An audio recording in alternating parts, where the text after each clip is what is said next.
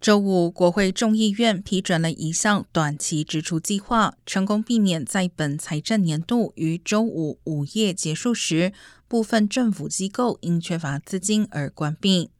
国会通过的金额将可以使联邦政府在十二月十六号之前保持开放，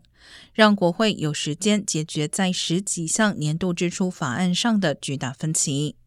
这一项短期支出法案还包括向乌克兰提供约一百二十三亿美元的军事和经济援助。自越南战争以来，国会承诺对乌克兰的军事援助比过去一年内对任何国家的援助都要多。